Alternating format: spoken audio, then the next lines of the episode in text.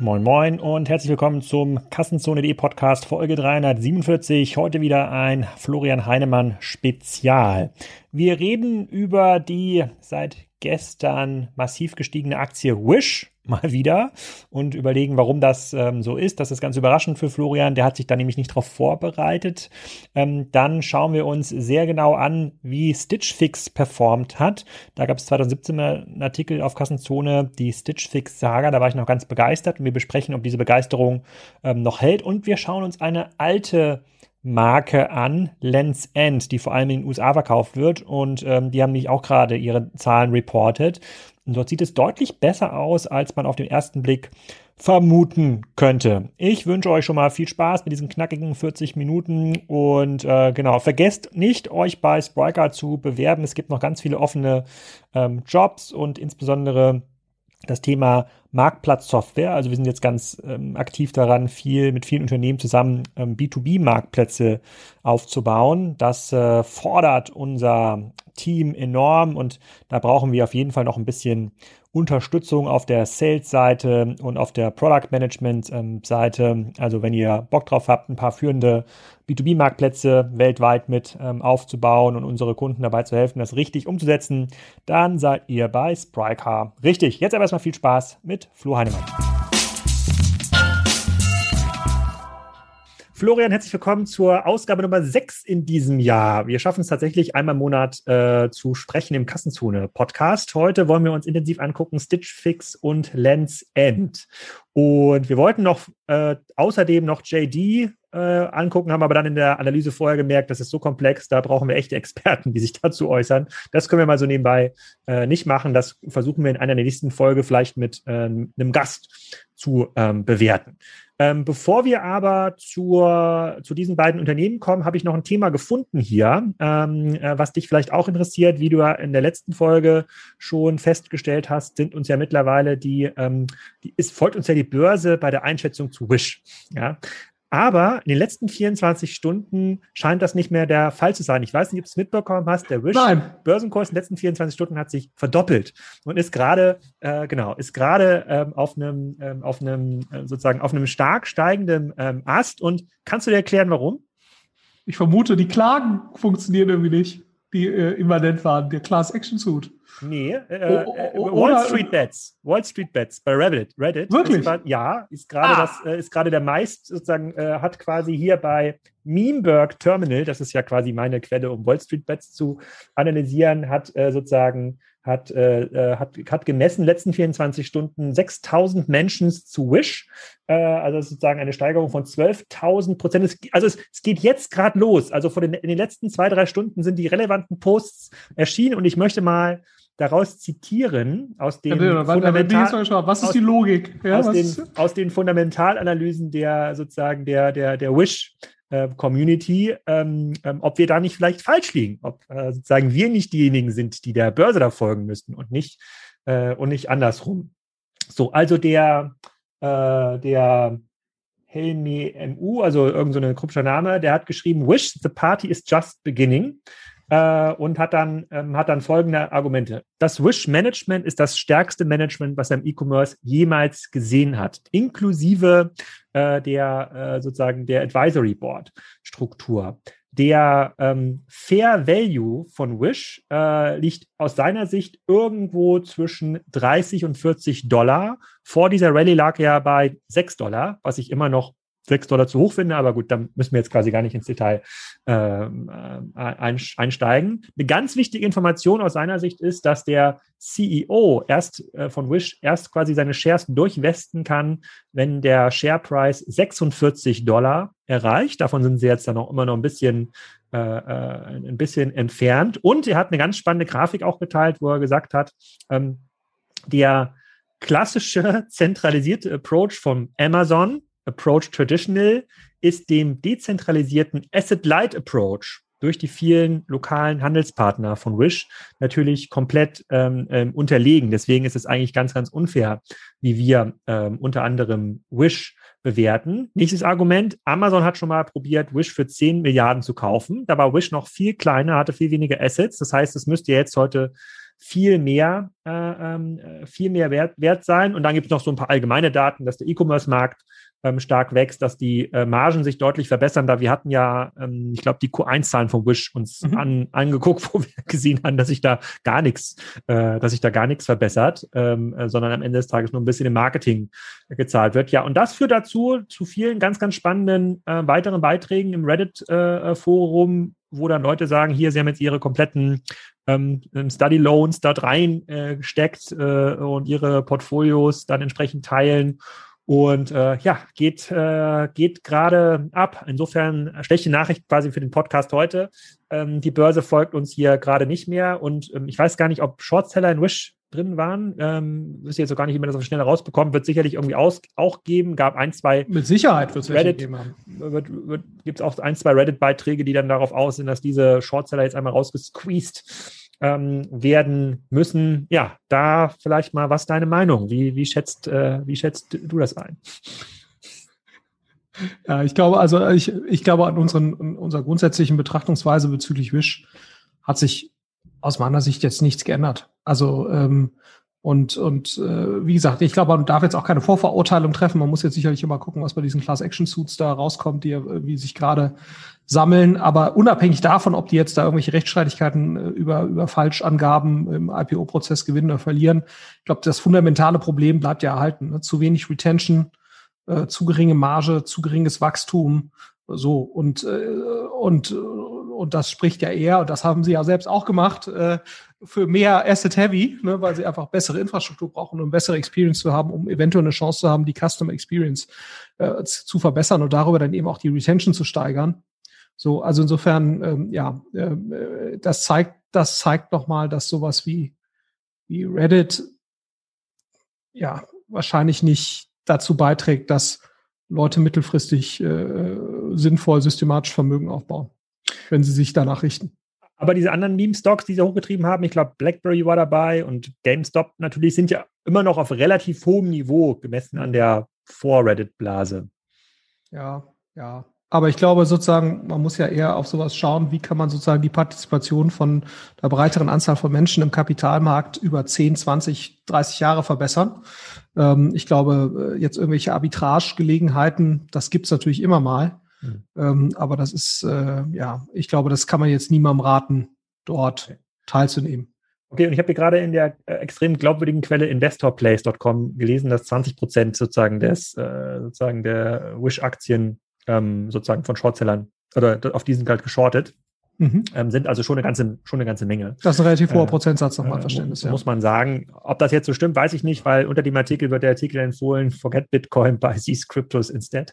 Ähm, ja, schwierig. Ich, äh, ich, ich bin selber jetzt kein Hardcore-Reddit-User und für mich diese Welt auch so ein bisschen, äh, so ein bisschen neu und habe gar kein Interesse sozusagen an, an täglich irgendwie Depot äh, ähm, check. Aber das wollte ich dir mal mitgeben. Also, äh, mhm. wir müssen merken uns mal, ähm, Wish geht's wieder besser an der Börse. Wir schauen uns das natürlich im nächsten, in der nächsten Folge ähm, an, was da ähm, passiert. Ähm, ich bin ja ein Rucksack-Experte. Hast du ja sicherlich in äh, der Folge, die ich mit ähm, Frank Thielen aufgenommen habe, vor zwei Jahren auch schon mit äh, mitbekommen. Ähm, sozusagen, ich habe da äh, sozusagen Tarek mit begleitet bei Oak 25. Ähm, und äh, mir ist jetzt eine Rucksackmarke angetragen worden, die sagt, wir haben jetzt eine ganze Menge erreicht, ähm, haben wir jetzt was anderes vor ähm, und ähm, die suchenden, äh, die suchenden Käufer. Sehr erfolgreich eingeführte Marke, tolle Produkte. Wer würde aus deiner Sicht heute sowas kaufen? Du bist ja als Horizon Investor äh, im Grunde genommen ein absoluter Kenner der Direct-to-Consumer äh, Gepäckszene. Mhm. Äh, da habe ich mir gedacht, dass diese Frage nehme ich mir den Podcast. ja, ja, vielen Dank. Ja. ja. Äh, nee, nach den, nach den, hast du gedacht, nach den äh, sehr guten Nachrichten der letzten paar Monate brauche ich mal so einen kleinen Dämpfer. Nein, also ähm, die, äh, ja, also ich glaube grundsätzlich äh, kann man in diesem Gepäckmarkt schon Geld verdienen. Es gibt ja auch, auch Marken, die das, die das tun. Und, und gerade wenn man äh, es eben schafft, ähm, Direct-to-Consumer-mäßig auch eine gewisse Traction aufzubauen und das dann eben zu verlängern über Marketplace-Kanäle oder über, ähm, ähm, über das Thema, über, über ähm, Third-Party-Retail, da kann das durchaus attraktiv sein. Ne? Und ich meine, Berlin Brands Group zeigt ja zum Beispiel, wie das ein äh, sehr schönes Modell äh, sein kann, auch mit einer sehr guten EBIT-Profitabilität, trotzdem sehr gutes Wachstum. Und ich meine, die sind so bei einem 50-50-Split ungefähr. Das ist zumindest mein Verständnis, oder sogar höher Direct-to-Consumer und der Rest läuft, läuft über Marketplace. Ähm, die Schwierigkeit bei dem Thema ist natürlich immer ein Stück weit, ähm, die Retention, ne? also wie viele Wiederholungskäufe kannst du kreieren und musst du letztendlich First Order profitable sein. Ne? Also so ein bisschen das, das Casper-Problem, was du ja bei Casper sehr, mhm. sehr klar siehst, ähm, die halt letztendlich nicht auf den grünen Zweig kommen, weil sie im Prinzip die, die äh, initialen Kundenakquisitionskosten äh, nicht refinanziert bekommen, ne? ähm, äh, in, einer, in einer vernünftigen Art und Weise. Und und das ist eben hier immer so ein bisschen die Gefahr. Das heißt, was man sich schon hier sehr genau angucken müsste, wäre, wie viel Wiederholungskäufe gibt's denn? Beziehungsweise zu welchen äh, schaffen die es quasi First Order profitable zu sein?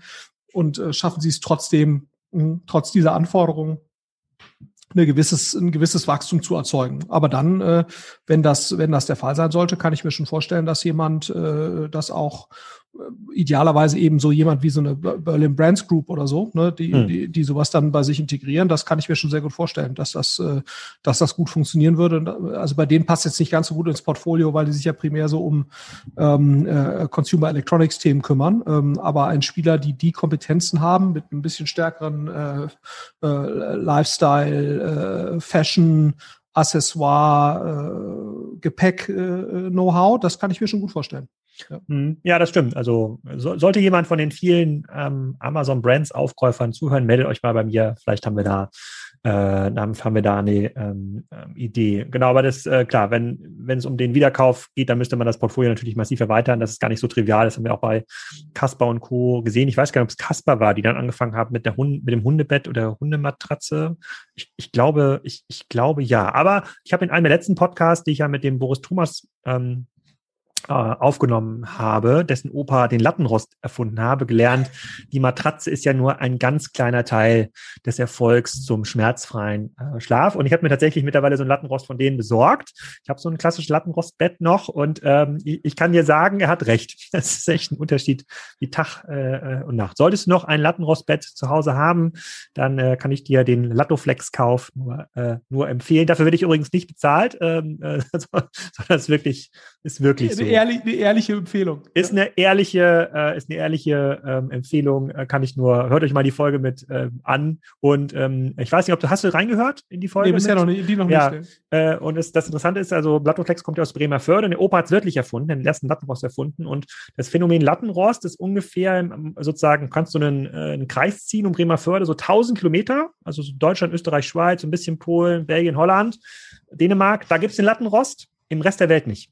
So, also das, äh, da siehst du quasi den Vertriebsursprung, der ist in, in Bremerförde und äh, weiter ist das Lattenrostphänomen noch nicht gediehen, trotz der überlegenen Technologie, muss man hier ganz ja, klar Vielleicht sollten wir mehr so ein, ein Influencer, ein Influencern denken. Darüber haben wir auch, haben wir auch einen internationalen Influencer davon überzeugen, dass der auch sagt, ein Unterschied wie Tag und Nacht, nicht nur äh, du, Alex. Ja. ja, ja, also jemand, also jemand, der relevant ist, dessen Meinung gehört wird. Ja, ja, nehme ich mit, nehme ich mit.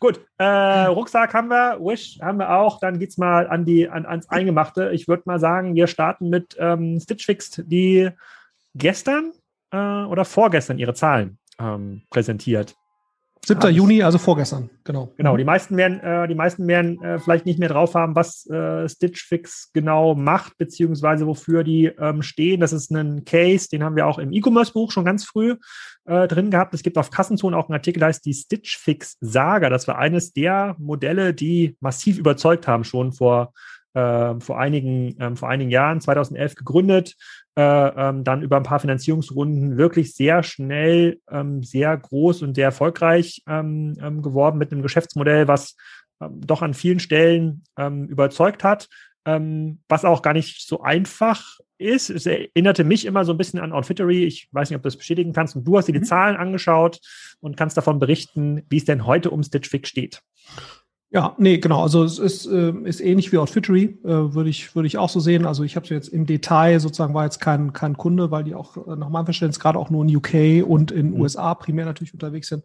Deswegen kann ich es jetzt nicht ganz so eins zu eins mit äh, Outfittery jetzt aus der Innenperspektive sozusagen oder aus der aus der Nutzerperspektive vergleichen. Aber es wirkt, äh, wirkt vom Ansatz her sehr ähnlich. Ähm, Aber was, äh, glaube ich, nochmal ein relevanter Unterschied ist, sie bedienen halt verschiedenste äh, Zielgruppen. Also Konzentration bei Outfittery ist ja, ist ja Männer und das hat sich erweitert mittlerweile, aber ähm, die, sind, die sind etwas breiter unterwegs. Ähm, aber ansonsten, genau, ist es, du hast so ein personalized äh, Shopping äh, Experience, äh, in dem du halt sozusagen einen Empfehler hast, also so eine Art Key-Account-Betreuer, ähm, und, und die helfen dir eben dabei und schicken dir so eine, eine Kiste letztendlich oder eine Box zu ähm, und dann kannst du dir Sachen aussuchen ähm, und das idealerweise eben regelmäßig. Und ähm, was die jetzt geschafft haben und äh, gut, das ist fairerweise natürlich auch das Corona-Jahr gewesen, aber die haben jetzt ähm, ihr letztes Quartal, was sie veröffentlicht haben, ähm, äh, sind sie immer in 44 Prozent gewachsen im Verhältnis zum äh, gleichen äh, Quartal im im Jahr 2020 auf 536 äh, Millionen US-Dollar. Ähm, äh, das, und die Anzahl der Kunden ist ähm, nur in Anführungsstrichen um 20 Prozent gewachsen parallel. Das heißt, Sie haben es also geschafft, ähm, pro Kunde, so liest sich das, oder pro aktiven Kunden eben deutlich mehr Umsatz zu erzeugen. das konnte ich ehrlicherweise nicht ganz replizieren, wenn du dir die Präsentation anguckst in, in dem äh, Investor Statement, in der Investor Statement Präsentation, da sah das für mich eher so aus, dass die, dass der, der Umsatz pro aktiven Kunde etwas runtergeht, muss ich, muss ich gestehen. Deswegen habe ich das nicht ganz zusammenbekommen. Ähm, also das müsste man sich sicherlich nochmal angucken. Ähm, aber ähm, äh, das, äh, genau, also es sieht auf jeden Fall so aus, ähm, äh, so oder so, 44 Prozent Topline-Wachstum ist natürlich schon ist natürlich schon beeindruckend, aber fairerweise jetzt auch nicht besser, ne, als das jetzt ein Zalando oder sowas äh, ist. Ne? Also das ist, äh, die ja das nochmal auf einem anderen Niveau äh, machen. Ne? Das ist, ähm, also der, das äh, ist jetzt, würde ich sagen, keine Stellar Performance und, und das entspricht auch so ein bisschen dem, was du in den Jahren davor siehst. Da wächst Stitch Fix schon okay, ne? also äh, entwickeln sich schon, schon ordentlich, äh, ein Jahr mal 20 Prozent, ein, ein Jahr 15 Prozent. Ähm, aber eben, wie gesagt, das ist jetzt auch, wenn, wenn wir jetzt die About You-Zahlen sehen werden, das ist nochmal ein anderes, ein anderes Kaliber. Ähm, äh, nichtsdestotrotz, äh, die Börse findet das Modell gut. Ne? Ach so, und was man vielleicht noch dazu sagen sollte, Stitch Fix ist schon profitabel, aber nicht so wahnsinnig profitabel. Ne? Ähm, und, und da muss man auch, glaube ich, mal genauer reingucken. Äh, also die Marge, ähm, äh, die, sie, äh, die sie haben, äh, die liegt so im Bereich 44 Prozent. Ähm, äh, da wollen sie auch noch mal ein Stück weit hoch. Ähm, die Gross Margin, sie sind beim Marketing, äh, sind sie so um die 10 Prozent. Also letztes Jahr neun. Und da hätte ich zum Beispiel auch erwartet, ne, also erinnerst dich ja an die, an die HelloFresh-Zahlen, ähm, sozusagen, dass sie jetzt im Corona-Jahr eine bessere Marke, also relevant bessere Marketingkosteneffizienz haben. Ähm, und das haben sie jetzt nicht ganz so. Dementsprechend ist auch ganz spannend zu sehen. Also äh, im Vergleich zum Höchstkurs äh, an der Börse sind sie ungefähr sieben Milliarden wert. Ne? Also kannst du sagen, ganz grob äh, Faktor dreieinhalb äh, ähm, Multiple auf den, den Umsatz, äh, der äh, auf Ganzjahresbasis quasi auf Basis dieses Quartals zu erwarten wäre. Ähm, ein bisschen weniger, weil natürlich so das Quartalswachstum jetzt ja auch schon äh, nochmal äh, sozusagen angelegt ist, aber um den Faktor drei. Ähm, und die waren zwischendurch, äh, und das entspricht der Börsenkapitalisierung von sieben Milliarden, die waren zwischendurch äh, bei deutlich über zehn Milliarden Börsenkapitalisierung und sind jetzt eben wieder äh, runter, ähm, äh, ist aber trotzdem noch ein ziemlicher Erfolg. Also wenn man sozusagen seit dem Börsengang schaut, der war 2017 äh, nach meinem Verständnis, haben sie schon, äh, sind schon relevant über, Auf, über Ausgabekurs. Das äh, können ja nicht alle von sich behaupten. Also der Ausgabekurs war nach meinem Verständnis so um die äh, 15 oder, oder 18. Und äh, da haben sie sich immerhin verdreifacht jetzt in, in, in der Zeit. Ähm, also in, in äh, ungefähr vier Jahren ne? oder dreieinhalb Jahren. Ja. Ähm, also 1,7 Milliarden Umsatz im, äh, im letzten Jahr und du sagst, sie sind profitabel, also sie haben natürlich diese sozusagen diese Pseudozahl Adjusted EBITDA, wo ja, ich finde das, ich, ich, finde ja, das müsste verboten werden, aber okay. Äh, ähm, aber die, also sozusagen, sie haben ein positives Net Income, äh, können ja. sie ausweisen. Okay, aber das dann irgendwie, keine aber Ahnung, 10 minimal, Millionen oder sowas. Ne, genau. Und, und da muss man natürlich sagen, ja, okay, jetzt waren sie 44 Prozent, äh, sind sie gewachsen, Topline, aber die Jahre mhm. davor sind sie eher moderater gewachsen. Und da hätte ich jetzt auf dem Niveau, hätte man eigentlich, hätte ich jetzt erwartet, dass sie da äh, profitabler sind. Äh, und ich hätte auch erwartet, äh, dass sie es dass es sozusagen schaffen würden, eine höhere, eine höhere Gross Margin äh, zu erzielen. Also sie sind jetzt hoch auf 46 Prozent im, im, in, in diesem Quartal, was wir uns hier anschauen. Ähm, aber ich sage mal, der Charme an dem Modell ist ja eigentlich, ne, dass du relativ unerfahrenen äh, Käufern, denen es halt nicht ganz so wichtig ist, auch Produkte letztendlich vorschlagen kannst, ähm, inklusive Eigenmarken und so weiter, wo du eigentlich eine höhere Marge erwarten müsstest, ähm, zumal du auch ja letztendlich diese diese Thematik, wie ja einige andere Modehändler haben, dass du sehr stark einkaufst und dann weißt du nicht, kriegst du den Kram eigentlich verkauft und so weiter ähm, in der in äh, zu, einem, zu einem Vollpreis und so weiter. Das, das hast du ja alles nicht in dem Maße, weil dein Geschäft per se ja deutlich berechenbarer ist. Ne? Ähm, also insofern äh, war ich jetzt so ein bisschen enttäuscht von dem den Net Income, was die erzielen prozentual auf den Umsatz. Ja, und mhm. äh, die Börse ist offenbar auch. Ja, also was heißt, ist offenbar auch? Es ist schon okay, es ist schon gut bewertet, aber es ist jetzt nicht also der, äh, sie waren halt mal bei einem Multiple von fünf auf den Umsatz ähm, und, und haben sich von dort, also und das ist noch nicht mal ein halbes Jahr her und von seitdem haben sie sich schon äh, wieder etwas reduziert. Jetzt wieder etwas gefangen, aber genau, also die Börse ist nicht total begeistert von der Firma. Und ähm, woran liegt das, dass sie nicht profitabler werden? Weil gerade im Corona-Jahr hätte es ja jetzt eigentlich durch die Decke gehen müssen, also gesunkene oder sinkende mhm. Werbekosten, bisschen Skalierung in der, in diesem Empfehlungsroboter, ähm, der dann irgendwie die individuellen Pakete zusammenstellt für die Zielkunden, vielleicht ein etwas höherer Anteil von Eigenmarken. Habe ich jetzt nichts gefunden in der Präsentation, ob sie da jetzt ganz viel selber produzieren, wo er etwas mehr Marge hätte hängen bleiben müssen. Wir haben ja also ein relativ umsatzstarkes Modell, was ja auch Umsatz steigt und den Kunden online only bedient, was aber trotz entsprechender Skalierung, wir sind jetzt sozusagen weit über eine Milliarde, nicht so wirklich Geld verdient. Und die sind jetzt ja, wie du gesagt hast, schon drei Jahre an der Börse. Das heißt, die Stitch Fix Saga bekommt ja eher einen kleinen Knacks oder? Ja, also sagen wir so, Sie argumentieren natürlich, Sie investieren in Long-Term Growth. Ne? Deswegen haben Sie, wenn du jetzt anguckst, der, den ja. haben einen sehr hohen Kostenblock. Hat, hat Schlecker auch gemacht.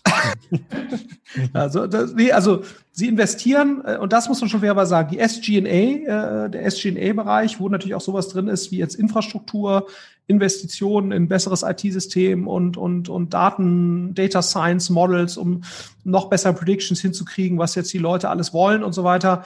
Äh, da wird halt schon investiert. Äh, also da waren sie sonst immer so in den Vorjahren zwischen 40 und 47 Prozent. Da sind sie jetzt äh, bei 53 gewesen und, und, und jetzt im letzten Quartal bei 51 Prozent vom, vom Revenue. Und das ist natürlich massiv. Ne? Ähm, offenbar wurden auch, also wenn du dir andere Berichte anguckst, haben auch wohl sehr stark auch nochmal auf der IT-Personalseite aufgebaut und so weiter. Also insofern, die Story trägt schon so ein Stück weit ne? ähm, äh, oder ist zumindest mal plausibel, dass sie da jetzt investieren. Ähm, äh, so, und jetzt muss man, glaube ich, ich glaube, sehr entscheidend wird jetzt eben werden, wie kommen Sie aus der, aus der Post-Corona- Wachstumswelle raus. Ne? Gehen Sie dann wieder zurück auf quasi das recht moderate äh, klein zweistellige Wachstum oder, oder schaffen Sie es da sozusagen ein bisschen höher äh, zu liegen? Weil, weil das ist ja letztendlich die Rechtfertigung für dieses äh, für äh, gesteigerte SG&A, ähm, diesen gesteigerten SG&A-Prozentsatz. So und, und ich glaube, das, das wird dann letztendlich der entscheidende Punkt sein. Ähm, eigentlich müsste man natürlich dann auch sozusagen die, den Effekt äh, einer besseren Engine in den gesunkenen Marketingkosten sehen. Ne? Ähm, äh, bin ich auch mal gespannt. Ähm, also ob das dann wirklich so, ob das dann wirklich so kommt. Also da prognostizieren sie eigentlich, dass sie auch perspektivisch so bleiben. Wo sie halt eine massive äh, Reduktion sehen, ist eben diesem SG&A-Bereich. Also dass sie dann in der Lage sind, prozentual die Infrastrukturkosten und Personalaufbau und sowas, äh, dass das eben prozentual deutlich abnimmt. Und dann wollen sie auch ein EBITDA, äh, ein Adjusted EBITDA auf Net Revenue erreichen von, von 11 bis 13 Prozent. Also da sehen sie sozusagen ihre strukturelle Profitabilität. Mm, und das wäre natürlich schon sehr charmant. Ne? Und das muss man ja sagen, ist ja fairerweise auch der, der Charme dieses Modells, ne? dass du es halt schaffst. Und das ist schon cool. Ich meine, die schaffen es halt irgendwie 480 Dollar pro Kunde Umsatz zu machen. Ne? Das ist schon äh, viel. Äh, und ich meine, wie ich jetzt hier was Falsches erzähle, das ist, welcher Zeitraum ist das? Auf einer Jahresebene war das. Das ist auf einer Jahresebene. So, und das ist natürlich schon gut, Net Revenue. Ne? Also das ist auf jeden Fall oberhalb dessen, was ein traditioneller Modespieler erzielt. Ja? Und ähm, ähm, gut, das ist jetzt ein bisschen Higher End hier, ähm, aber das zeigt ja eigentlich sozusagen den Charme des Modells.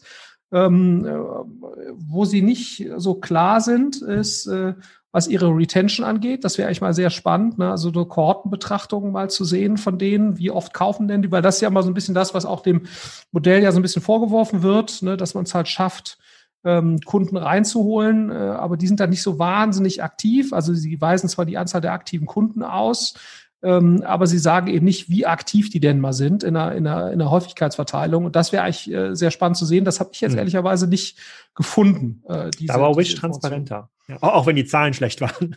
Ja, genau. Da, da war selbst Wish transparenter. Mhm. Aber gut, die kriegen jetzt ein neues CEO. Ne, ist auch ganz spannend. Die Gründerin äh, gibt irgendwie das Ruder ab. Und äh, die haben jetzt jemand Neues geholt. Vielleicht fährt die ja da eine etwas andere Strategie. Ne, so, also insgesamt muss man sagen, ist schon eine gute Firma. Ne? Ähm, und zeigt sicherlich auch das, was ja immer so ein bisschen hier auch kritisiert wurde an Outfittery, dass, dass das Modell nicht skalierbar wäre und so. dass das, äh, das stimmt so nicht. Ich glaube, das stimmt auch für Outfittery nicht, aber das ist, äh, ist hier eigentlich der klare Beweis, dass das Modell an sich schon funktioniert. Ähm, äh, sozusagen, es ist äh, aber jetzt auch kein Ding, wo du so denkst, Wahnsinn. Ne? Ähm, das ist jetzt total sensationell. Äh, von den, mhm. von den ganzen äh, Economics und von den Mechaniken dahinter. So auf einer Skala Begeisterungsfähigkeit, Flo Heinemann äh, von 0 bis 10, 0 Wish, 10 Striker, wo liegt da so ein Stitch Fix? Wie, wie hoch ist die Gier, da drin zu sein, mitmachen zu können? Also jetzt bei dem derzeitigen Aktienkurs meinst du? Oder ja, aber du grundsätzlich, wo du sagst so 5, 5, 5, 5. Ja. ja. ja, würde ich auch sagen. Es war, es war halt mal eine 8 bei mir, mindestens, also vor, vor, zwei, vor zwei, drei Jahren, aber ich, ähm, ich finde ähm, ich nicht, dass sie smart skaliert haben. Ich habe ich hab das Gefühl, und jetzt sind wir, können wir leider keine Stitch Fix-Kunden sein, weil die unseren Markt nicht bedienen, dass sie im Grunde genommen das Modell, mit dem sie vor drei Jahren an die Börse gegangen sind, das haben sie einfach nur größer gemacht, aber nicht viel besser gemacht. Das zeigen ja so ein mhm. bisschen die Zahlen. Sonst hätten ja die Margen sich massiv ähm, ver verbessern müssen. Vielleicht ist auch der Wettbewerb gestiegen, kann, kann ich so nicht sagen, aber gerade bei, gut, gegen diese Corona-These sprich ja, dass die Leute ja nicht mehr jeden Monat für 100 Dollar irgendwie Sachen zu Hause haben wollen, weil mhm. sie nicht mehr aus dem Haus gehen. Insofern, das muss man den, glaube ich, schon hoch anrechnen, dass sie da trotzdem dann ähm, trotzdem gewachsen sind. Aber ja, also ist Ja, wobei, wie gesagt, ich meine, Zalando und so weiter, ne? also ja. About You, da haben zwar gewisse Kategorien gelitten, ähm, äh, was, was Ausgehen angeht natürlich, ne? also auch bei About You sicherlich, aber insgesamt, ich habe die Zalando-Quartalszahlen gerade nochmal angeguckt, das ist schon nochmal anderer Schnack. Ne? Also äh, auch jetzt nicht stärker gewachsen, also auch irgendwie 40, 45 Prozent, aber eben auch profitabler und, und die Marketingkosten haben sich verbessert und so weiter. Ähm, ähm, also die Marketingkostenquote hat sich verbessert, also Marketingeffizienz. Ja. Ähm, so, und da würde ich jetzt sagen, die unterliegen eigentlich diesem Problem mindestens genauso stark. Hm. Okay. Cool, dann äh, gehen wir quasi auf eine Marke Lens End, die eher im ja, unteren, mittleren Preissegment unterwegs ist, also bei weitem nicht so. Ähm, ich glaube, die Kohorten, die bei die Lens End äh, kaufen, überschneiden sich nicht so stark mit der Stitch, Stitch Fix Kohorte. Jetzt habe ich die ganze Zeit überlegt, wie kann ich, äh, du kennst ja wahrscheinlich Lens End als Marke jetzt nicht so in- und auswendig. Du könntest die wahrscheinlich jetzt in einem quasi in einem Markenfächer jetzt nicht richtig benennen. Wo stehen die eigentlich? Für, für was steht Lens End? Hast du da eine Meinung zu oder? Also sagen wir so, ich kannte Lens End in der, in der Tat, weil ich mal äh, Austauschschüler in den USA war.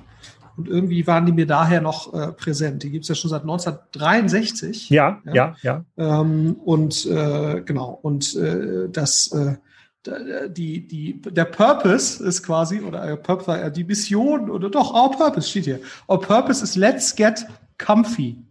Genau. Äh, und ich glaube, wenn man sich das nicht vorstellen kann, ich glaube, die meisten von den Zuhörern, die kennen ja diese, diese Wurfzettel von Penny und Lidl und sozusagen, also die es quasi einmal die Woche ähm, gibt. Und da gibt es ja manchmal keine Ahnung, sozusagen so ein Schlafanzug. Das ist so ein Model, was steht in so einem Schlafanzug, so klassisches Deal-Prospekt, wo man sagt so, okay, wer trägt sowas? Das ist ungefähr Lens End. Also das ist quasi dieser Comfy-Bereich, in dem Lens End unterwegs sind. Denkt an den Lidl-Schlafanzug, ja, Lidl-Eigenmarke, äh, äh, einmal diesen Prospekt. So ungefähr sieht das Lens End-Sortiment äh, ähm, aus. Äh, es, es gibt übrigens auf der deutschen Lens End-Seite kannst du relativ günstig ähm, Fließjacken kaufen. Gibt es für 15 Euro statt für 60 Euro. Scheint nicht so gelaufen zu sein in, äh, in diesem Winter. Aber äh, es gibt, äh, die haben auch gerade Zahlen reportet, deswegen sind das überhaupt erst aufgefallen. Es gibt so ein paar ganz, ganz, ganz, ganz spannende Learnings, die ich mal mit dir teilen wollte, beziehungsweise ähm, diskutieren wollte. Das war eine Firma, die wurde 2002 von Sears gekauft, ja, sozusagen diesem Kaufhaus für zwei Milliarden. Dann hingen die da so ein bisschen an der Backe von ähm, Sears, haben sich da nicht so richtig, äh, nicht so richtig weiterentwickelt, haben dann vor ungefähr acht Jahren einen Spin-off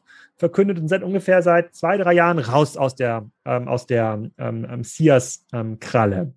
Und was da mega interessant ist bei, äh, äh, bei, äh, bei Lands End, die ähm, liegen ungefähr bei einem, ähm, ich glaube, einem Umsatz von 1,2 ähm, 1,2 bis 1,5 Milliarden Dollar. Das ist auch ungefähr die Marktkapitalisierung.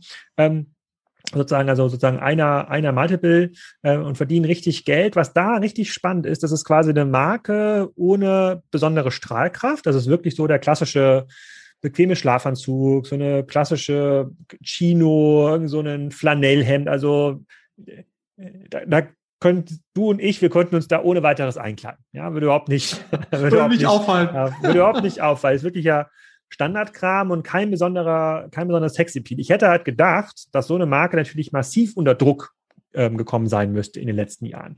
Aber Lenz End hatte Glück. Lenz End hat ähm, dank der Ablösung dann von Sears eigentlich nur noch 26 eigene Stores im Betrieb gehabt und den Rest haben sie online verkauft. Nicht alles Direct to Consumer, sondern online dann äh, via Amazon und andere äh, Plattformen. Direct, den Direct to Consumer Anteil habe ich nirgendwo gefunden, wird nicht ausgewiesen. Der dürfte aber äh, nicht überragend groß sein. Ähm, und dadurch, dass sie nur eine sehr, sehr kleine Store-Abhängigkeit noch hatten, also sie hatten keine Shop-in-Shop-Stores mehr bei Sears, sie hatten keinen Shop-in-Shop bei Coles oder bei den anderen großen äh, Marktplätzen. Es ging alles, äh, ähm, sozusagen alles als Großhandelsmodell entweder an andere Online-Händler oder über den eigenen Online-Shop, ist der ähm, Anteil der äh, äh sozusagen der E-Commerce-Anteil lag vor Corona schon deutlich über 90 Prozent. Hätte ich überhaupt nicht gedacht, dass das bei so einer Marke ähm, äh, möglich ist. Und das hat dazu geführt, dass diese Marke in den letzten Jahren richtig viel, ähm, ähm, richtig viel Geld verdient hat. Also äh, sozusagen weniger als 5% ähm, ähm, Offline-Umsatz hat dazu, äh, dazu geführt, dass sie 2021 folgende Zahlen erwarten. Also sie erwarten 1,6 Milliarden Euro Umsatz. Ähm, sie erwarten äh, äh, circa ein Adjusted EBITDA zwischen 100 und 120 äh, äh, äh, Millionen und äh, ähm, das bei einem moderaten äh, Wachstum, weiterhin bei einer hohen Wholesale-Abhängigkeit.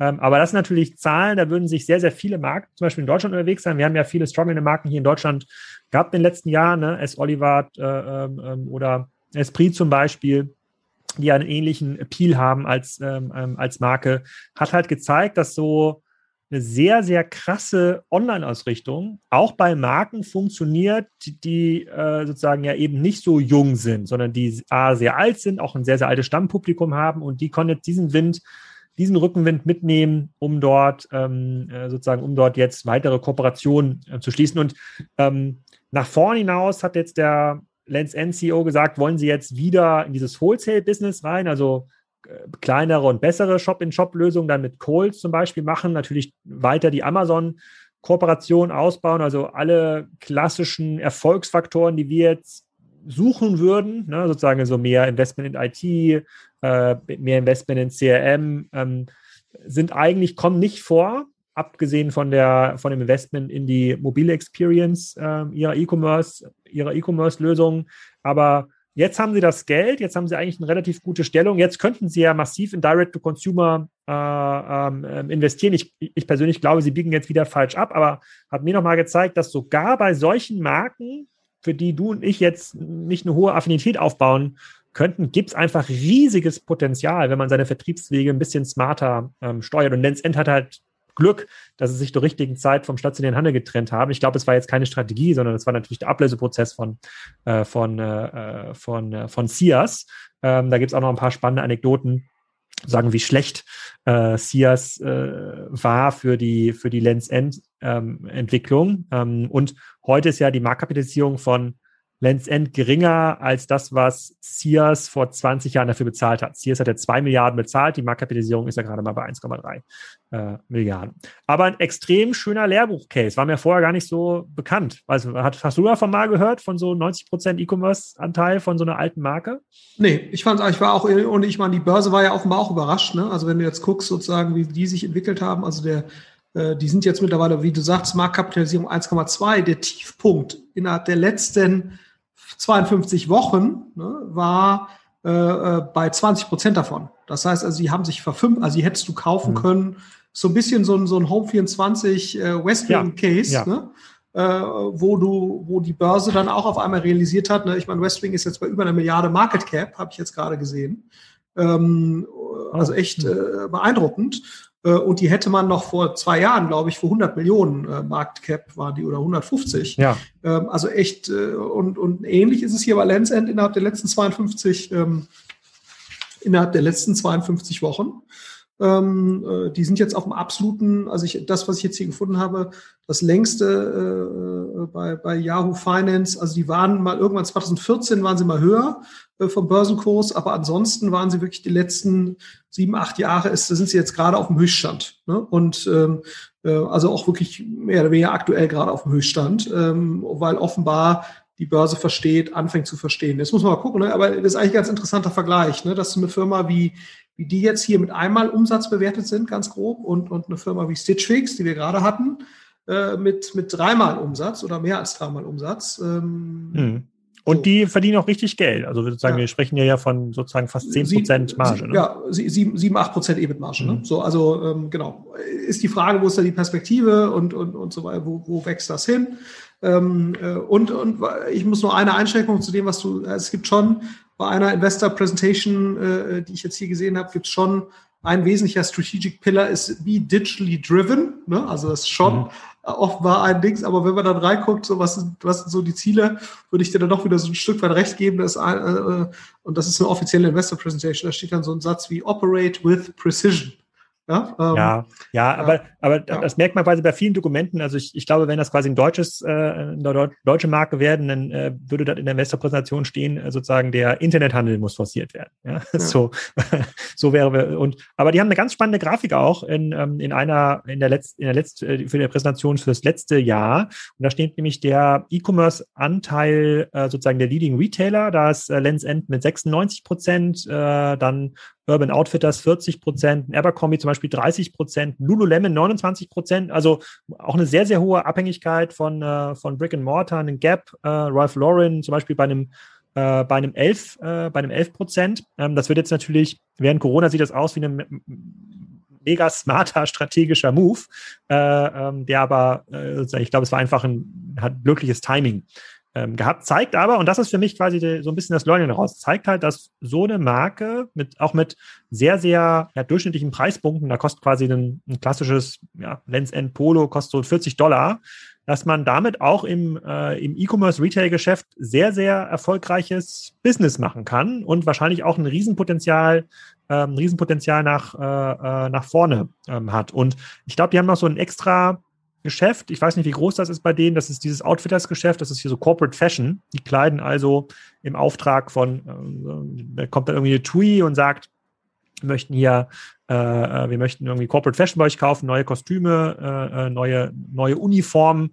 Das ist schon nochmal ähm, ähm, ein ordentliches Business, aber die haben ihre Zahlen im Griff. Die haben natürlich während Corona alle ähm, Kanäle runtergefahren, die gar nicht mehr funktioniert haben. Ihre eigenen, ihre 26 eigenen Stores haben gemessen am Gesamtvolumen keine riesige, ähm, keine riesige Rolle äh, gespielt. Hat, hat mich überrascht. Und ähm, wir hatten, glaube ich, mal bei, ich glaube, die OMR hatte vor kurzem mal so einen Artikel gehabt, ähm, was kann man eigentlich aus einem Reebok machen? Ne? Sozusagen ist ja eine viel, viel coolere, viel, viel spannendere Marke, die aber unter, ähm, sozusagen unter der Ägide von Adidas sich nie so richtig ähm, ähm, entwickelt hatten. Ich glaube, wenn man das massiv fokussiert, und ähm, das heißt jetzt nicht, dass Reebok gleich Lens End ist und sich einfach auf die Sachen konzentriert, die ähm, funktionieren, ähm, kann man, glaube ich, aus solchen Marken doch eine, kommen richtig viel ähm, rausholen.